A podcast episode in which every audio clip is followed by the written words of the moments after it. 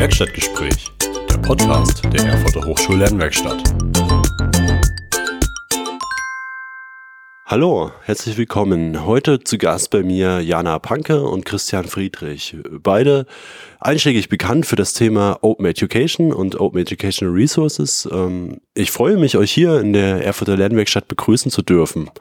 Und am besten, ihr stellt euch mal ganz kurz selber vor. Jana, fängst du an? Ja, sicher. Auch von mir nochmal ein herzliches Hallo. Bei mir hat es tatsächlich mit Open Education und OER relativ ja, spät quasi angefangen. Erst seit 2017 bin ich dabei, aber dafür auch umso mehr mit vollem Herzen.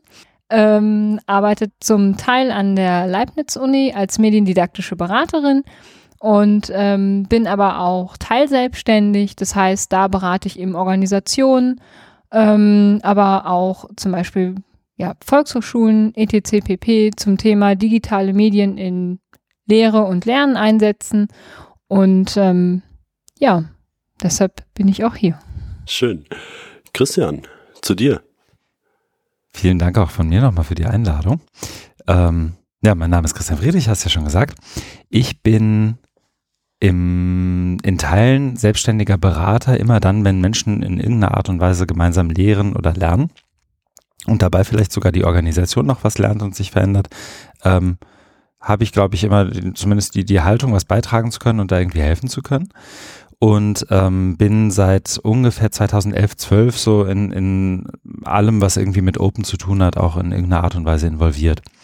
Ähm, ich habe damals 2011, 12 die ähm, an der Leuphana Universität in Lüneburg noch die, die Digital School damals mit aufgebaut. Wir haben über verschiedene Arten von, von Peer-Based Learning, von kollaborativer Lehre online, von problem- und projektbasiertem Lernen äh, online letztendlich äh, ausprobiert und haben da verschiedene Formate getestet in verschiedenen Settings bin dann von da aus in Richtung Hamburg Open Online University an der TU in Hamburg ähm, kurz mal äh, für, für einen Abstecher abgedriftet und habe als äh, wissenschaftlicher Mitarbeiter, glaube ich, war es offiziell, ähm, so, so ein Stück weit ähm, auch, auch Lehrende dabei beraten, irgendwie ihre Lehre zu öffnen, habe auch an diesem Plattformentwicklungsprozess ähm, zumindest beobachtend teilgenommen und geschaut, was, was da so passiert und andererseits auch viel beobachten können dürfen, was so sozusagen die ähm, strategische Seite auch des Ganzen angeht. Also wie, wie positioniert sich überhaupt eine Schule oder eine Hochschule, ein Hochschulverbund ähm, in Bezug auf, auf Lehre und Hochschullehre und Hochschuldidaktik und alles, was damit zusammenhängt.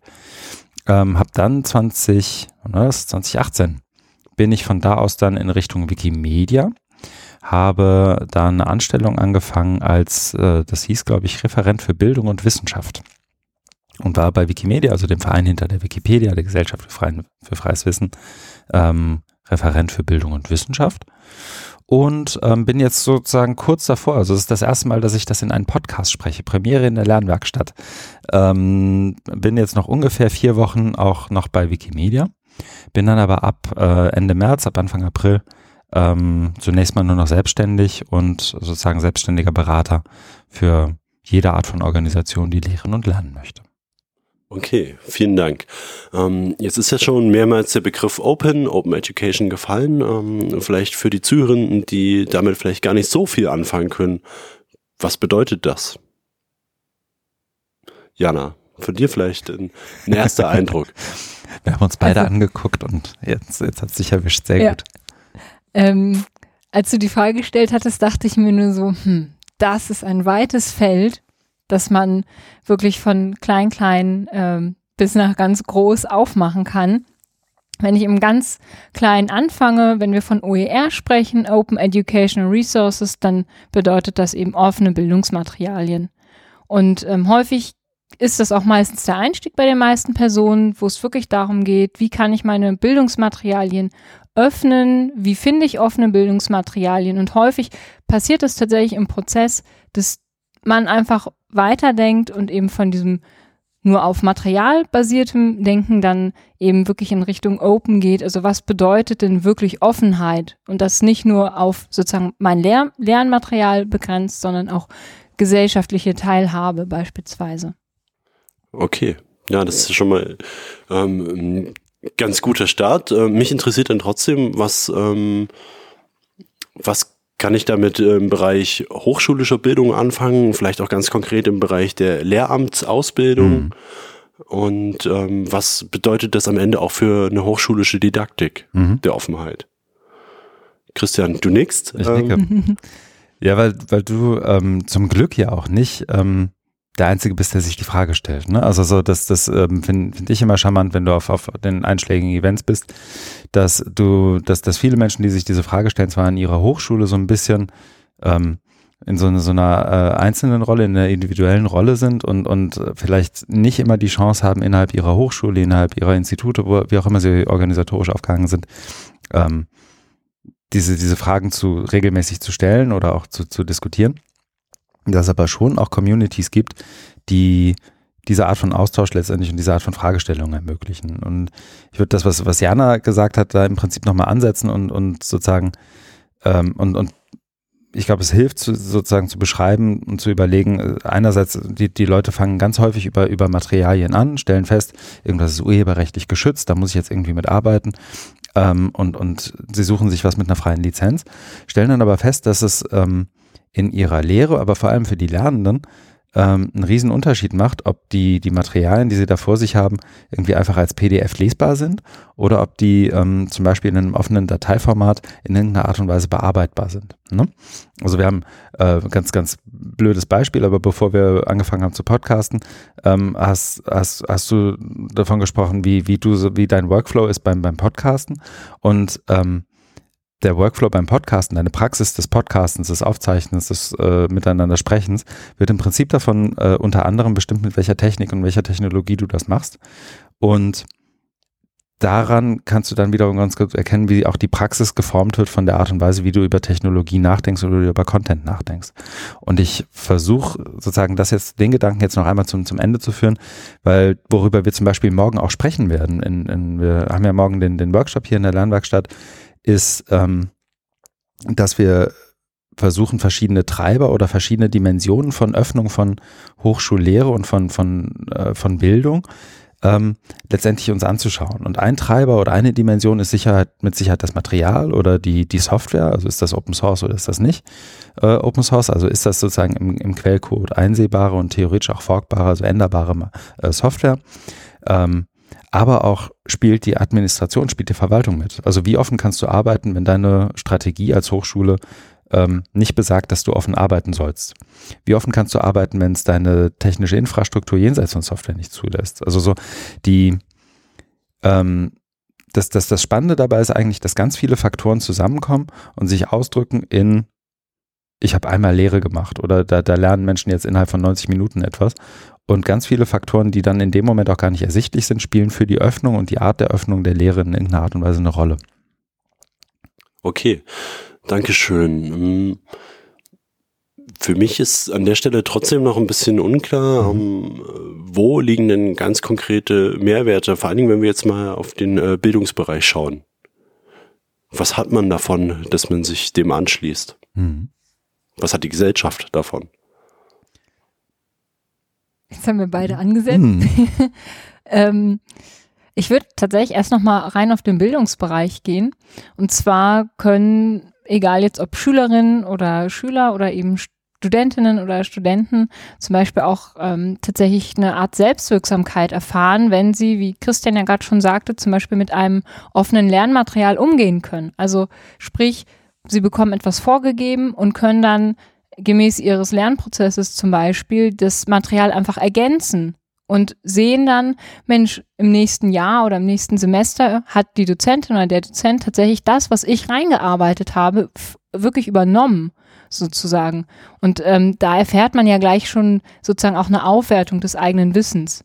Und das ist zum Beispiel, finde ich, sehr, sehr positiv. Ja, auf jeden Fall.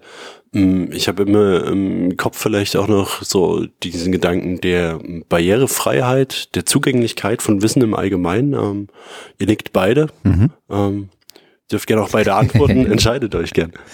Ähm, ja, ich muss sogar noch, ähm, ich habe eine ein bisschen blöde Anekdote dazu, äh, zu dem, was, was Jana gerade gesagt hat. Ich habe irgendwann mal Psychologie studiert, beziehungsweise Wirtschaftspsychologie studiert und saß in einer Einführung in Psychologie. Und wer Psychologie studiert, arbeitet äh, fast immer mit dem Zimbardo, das ist so das Standard-Lehrtextbuch, hat irgendwie so 500 Seiten Einführung in die Psychologie, Wahrnehmung, alles, was man da so kennt. Und ich weiß noch, wie, ich weiß heute noch, wie ich 2000 damals acht, nach so meiner ersten Karriere irgendwo anders, äh, in der ersten Vorlesung bei meinem Prof saß. Und mein Prof hält dieses Buch hoch unter Anstrengung aller seiner äh, Muskelkraft im rechten Arm und sagt, übrigens, ich habe nachgezählt, in der, ich weiß nicht mehr genau, 37. Auflage waren das 240 Fehler da drin. Ich habe die alle den, an den Verlag geschickt. Ich habe in die Auflage hier geguckt, habe meine 240 Fehler überprüft. Wahrscheinlich hat er es nicht selber gemacht, sondern das war irgendeine Hilfskraft, die ich Uni so kenne. Aber trotzdem. Und sagt, alle 240 Fehler sind noch drin. Und unter anderem deswegen, weil eben das, was er da in der Hand hält, urheberrechtlich so geschützt ist, dass er nicht reingehen kann als Experte, der er nun mal ist, und sagen kann, hier habt ihr euch einfach um eine Kommastelle vertan, eure Standardabweichung war Rotze, ändert das mal. Ähm, mhm. Das sozusagen noch zum ersten Punkt. Und der zweite Punkt, den du äh, zu, zu Recht aufmachst, sozusagen die, die, die Frage Zugänglichkeit, Barrierefreiheit oder Abbau von Barrieren zumindest, äh, genau der gleiche Punkt. In dem Moment, wo du ein vielleicht nicht sonderlich gut maschinenlesbares PDF in irgendeiner Art und Weise äh, online stellst und sagst, aber meine Lehre ist ja jetzt offen oder mein Skript ist ja jetzt offen, ähm, machst du es vielleicht dem einen oder der anderen, die darauf angewiesen ist, ein Vorleseprogramm zu benutzen, ähm, nicht ganz so einfach, wie du es eher machen ja. könntest. Ähm, also da bist du dann schon bei so einem Punkt. Ähm, andererseits ähm, würde ich auch nicht gleichsetzen, und da sind wir dann sozusagen bei so einer kritischen Auseinandersetzung, auch mit dem, was wir als, als bei Öffnung tun, würde ich nicht gleichsetzen, Öffnung gleich Abbau von Barrieren, sondern du musst das genauso wie bei jedem anderen Vorgang, den du mit, mit Bildung betreibst, ob du den jetzt digitalisierst, ob du den öffnest, was auch immer, ähm, die Gefahr besteht eigentlich immer, dass du bestehende Ungleichheiten, bestehende Strukturen eigentlich nur zementierst und verstärkst. Und Öffnung und Digitalisierung von Lehre und von Lernen ist dann besonders hilfreich, wenn du das auch zum Anlass nimmst, zu hinterfragen, was sind denn diese Strukturen, in welchen Strukturen möchten wir denn eigentlich arbeiten und wen möchten wir eigentlich Zugänge ermöglichen man, man kann im Prinzip daran anschließen, wenn man wenn man will und sagen, ähm, was ich vorhin erwähnt habe, diese, diese Treiber von, von Öffnung oder die Dimensionen von Öffnung. Da ist Partizipation und, und die Art und Weise, wie Menschen in irgendeiner Art und Weise einen Zugang zu dem finden, was du in deiner Lehre machst, definitiv eine Dimension von. Du kannst aber auch, und das ist wiederum ähm, zumindest in manchen Open Communities auch manchmal ein Missverständnis, ähm, wirklich gute Zugänge zu Bildung werden dadurch gelegt, dass du eben Dinge nicht öffnest. Ähm, oder andersrum, werden gelegt, obwohl Dinge nicht geöffnet werden. Also es gibt wirklich sehr, sehr gute proprietäre Software und proprietäre Inhalte, also sprich urheberrechtlich geschützte Inhalte, die es ermöglichen, äh, bestimmten Gruppen an Bildung teilzuhaben, die vorher keinen Zugriff darauf hatten. Kannst du das mal ein Beispiel machen? Ähm, es gibt einen Haufen es gibt einen Haufen Online-Kurse. Also das ist dann so ein, so ein Beispiel, wo es, wo sozusagen der große Narrativ ge geschrieben wurde. So 2012 war das Jahr des MOOC, also der, des Massive Open Online-Kurs. Und die großen Narrative, die da geprägt wurden, waren, jetzt wo wir die MOOCs haben, jetzt wo Universitäre im Netz zu finden ist, können alle an dieser Bildung teilhaben, weil wir haben ja jetzt im Prinzip die Harvard Lecture, die, die Harvard Vorlesung ist im Netz, die Leute, und jetzt bekommen alle Bildung auf Harvard Niveau. Ähm, alles, was du brauchst, ist ein Internetzugang und ein bisschen Bandbreite, um ein Video zu gucken. Das war aber damals, zumindest in großen Teilen der Welt, noch nicht noch kein Riesenproblem. Und zumindest haben Leute irgendeine Lösung gefunden, sich zum Beispiel ein YouTube-Video oder sowas anzugucken. Und der Narrativ war also Öffnung von Bildung entspricht gleichzeitig an der Demokratisierung von Bildung und an der Zugänglichmachung von Bildung.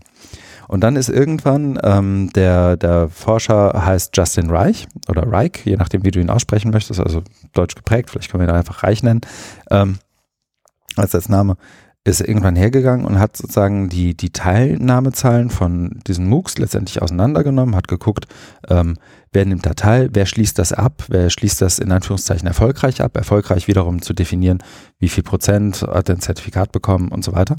Und dann stellt sich raus, tada, und das ist jetzt eigentlich für Menschen, die sich damit beruflich beschäftigt haben, bis dahin auch keine große Überraschung gewesen, diejenigen, die schon eine Vorbildung hatten, die schon akademische Vorbildung hatten, waren in der Lage, diese MOOCs letztendlich zu äh, abzuschließen, ihre, also die, die bestehende Macht, Machtstruktur, die bestehende Ungleichheit, Menschen mit akademischem Abschluss haben einen akademischen Abschluss und behalten den und Menschen, die keinen haben, gucken von außen zu, wurde durch Öffnung im Prinzip verstärkt. Und gleichzeitig gibt es aber, und das ist dann so ein ganz schnelles anekdotisches Beispiel, nur gleichzeitig gibt es eine App wie Duolingo, die irgendwie 100.000 von Menschen ermöglicht, irgendeine Art von Sprache zu lernen. Ob das dann gut oder schlecht ist, weiß ich nicht. Und ob die in der, im Alltag wirklich super gut damit klarkommen, weiß ich nicht. Aber zumindest ist da ähm, mehr oder weniger ähm, einsehbar, dass da Menschen irgendwie was lernen und das hat überhaupt nichts mit Open zu tun. Das hat was mit Free zu tun. Ah, okay. Das ist vielleicht auch nochmal äh, eine interessante Unterscheidung mhm. zwischen Open und Free. Mhm. Ähm, jetzt ähm, trotzdem nochmal aus der Perspektive der Hochschule gedacht. Ähm, Gibt es denn da ähm, ganz konkrete Hindernisse, die ihr auch auf hochschulischer Ebene seht, um äh, Bildungsprozesse zu öffnen? Hm. Soll ich mal und du machst? Ich habe schon wieder, ich, ich, äh, ich habe, ähm, das muss man vielleicht den Zuhörerinnen und Zuhörern noch zurufen. Äh, auf dem Weg hierhin habe ich gesagt, ich halte mich zurück und rede nicht so viel. Und jetzt äh, sitzt, hat sich Anna schon zurückgelehnt und, und wartet, bis Christian was sagt. Ähm, naja, also ich, ich mache einfach mal, aber ich versuche mich kurz zu halten und du grätsch mich gerne ab. Ähm, aber Öffnung ist eigentlich immer Kontrollverlust. Und ähm, wenn du Öffnung als etwas begreifst, ähm, da, da machen Menschen was, um hinterher ein Zertifikat zu kriegen und ich muss zwischendurch überprüfen, ob die alle, äh, alle Knöpfe ge gedrückt haben, damit die hinterher ihr Zertifikat, ihr Zeugnis, was auch immer es ist, kriegen können.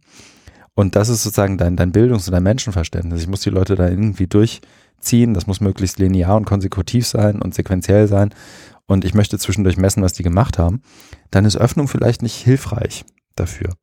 Wenn das aber sozusagen dein Ziel ist, wenn dein Ziel ist, ähm, Risiko zu minimieren und äh, Kontrollverlust ähm, zu, zu minimieren, dann ist Öffnung zunächst mal nicht das, nicht die erste Idee, auf die du kommst. Weil Öffnung bedeutet, nicht nur, dass dein Content verfügbar ist, sondern Öffnung bedeutet auch, dass Menschen auf einmal von anderen Teilen vielleicht der Welt teilhaben oder von einer anderen Hochschule teilhaben oder aus einem anderen Studiengang teilhaben. Also Dinge, die in Hochschulen eigentlich nicht gehen. So Gasthörerschaft in einem Seminar, nur wenn der Dozent oder die Dozentin mitmacht. Ja, also so Sachen wieder müssen dann zumindest auch institutionell auf dieser, zum Beispiel auf der Verwaltungsebene, auf der Management-Ebene von der Hochschule auch mitgedacht werden, damit sie eben nicht dazu führen, dass ähm, einzelne Menschen versuchen, was zu öffnen und das nicht wegen der Hochschulstrategie, sondern trotz der Hochschulstrategie. Okay. Aber vielleicht, also ich habe versucht, mich kurz zu halten. Das sich tatsächlich sehr kurz gehalten, aber da kann ich auch gar nichts groß mehr weiter anfügen. Mhm. Also ich glaube, da hast du echt alle wichtigen Punkte wirklich mhm. erwischt.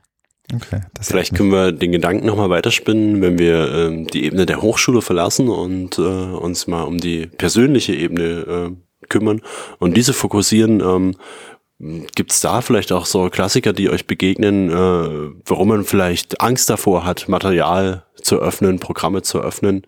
Ähm, also ich würde mal an den Kontrollverlust anschließen. Ich nehme an, dass der auch da eine sehr große Rolle spielt. Ähm, daher vielleicht auch die Frage, wie kann man damit umgehen? Wie kann man da vielleicht auch Vorurteile abbauen und ähm, ja, diesen Vorgang öffnen?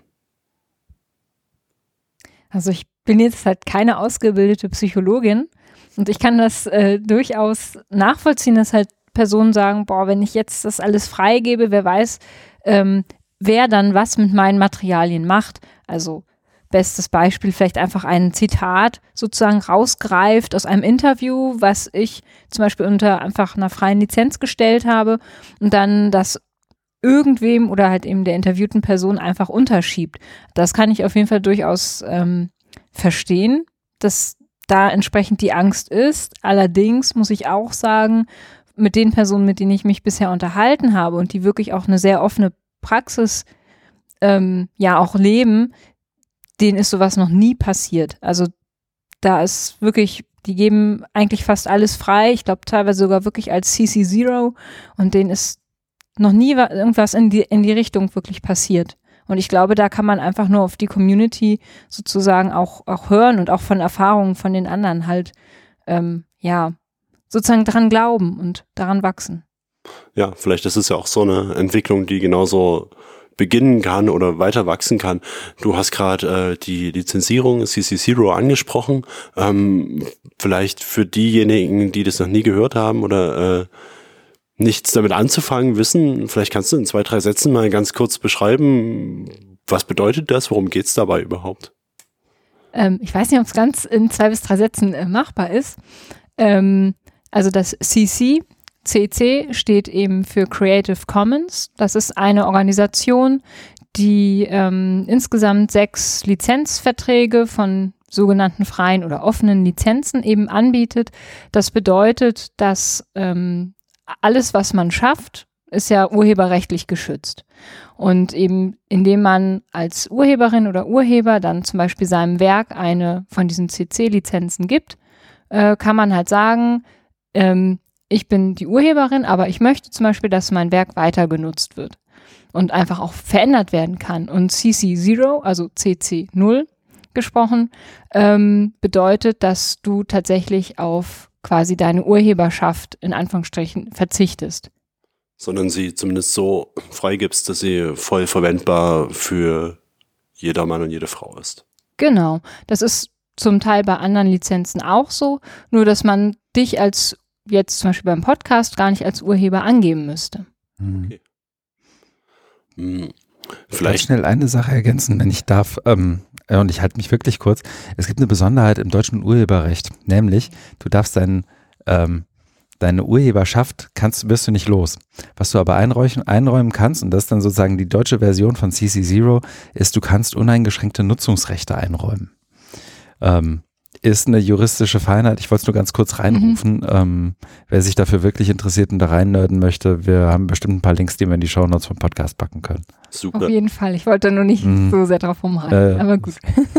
Ähm, vielleicht können wir auch, ähm, bevor wir dann zum Ende kommen, noch für mich die übergreifende Frage beantworten, was bedeutet das jetzt eigentlich für eine didaktische oder eine hochschuldidaktische Ausrichtung? Ähm, vielleicht auch aus euren Erfahrungswerten ganz konkret auf eine Lehramtsausbildung. Ähm, wie kann man das in hochschulische Lehre mit einbeziehen, um äh, Bildungsprozesse zu initiieren? Hm.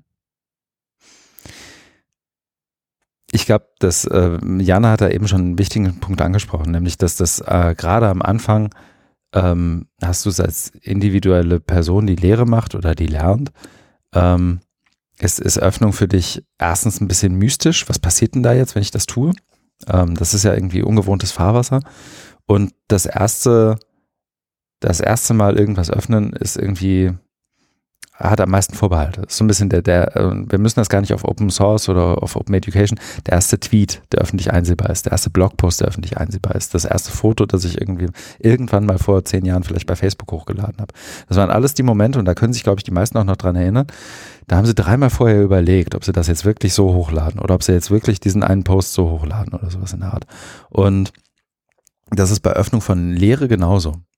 Und was ich gerne allen mitgeben würde, die sich dafür in Ansatz, im Ansatz interessieren, sich das angucken möchten, ist, dass sie das nicht verstehen sollen als du bist entweder geschlossen oder du bist offen, sondern dass es dazwischen wahnsinnig viele Grauschattierungen gibt und dass es weder vollkommenes Geschlossen, weder, mhm. weder vollkommene Geschlossenheit noch vollkommene Öffnung überhaupt jemals geben wird, sondern du kannst dich immer nur in die eine Richtung bewegen und gucken, möchte ich jetzt vielleicht graduell ein bisschen mehr öffnen, als es vorher schon offen war.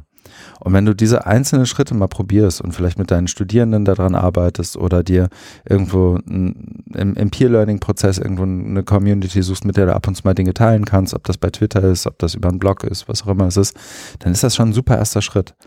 Und sich darauf erstmal einzulassen, sich da irgendwie ein bisschen reinzufuchsen, mal nachzuschauen, was ist denn eine CC-Lizenz oder eine Creative Commons-Lizenz, was könnte denn eine Pädagogik oder eine Didaktik sein, die dem irgendwie entspricht. Also kann ich nicht vielleicht Menschen dazu animieren, auch mal im Netz was zu lernen oder im Netz mal was zu schreiben und irgendwie eine andere Art von Selbstwirksamkeit zu erfahren oder sich mit anderen auszutauschen, dadurch Dinge zu lernen, die sie hier in Erfurt oder in irgendeiner anderen Hochschule vielleicht gar nicht lernen können, weil die sitzen vielleicht auf einem anderen Kontinent und haben andere Erfahrungen, andere Perspektiven.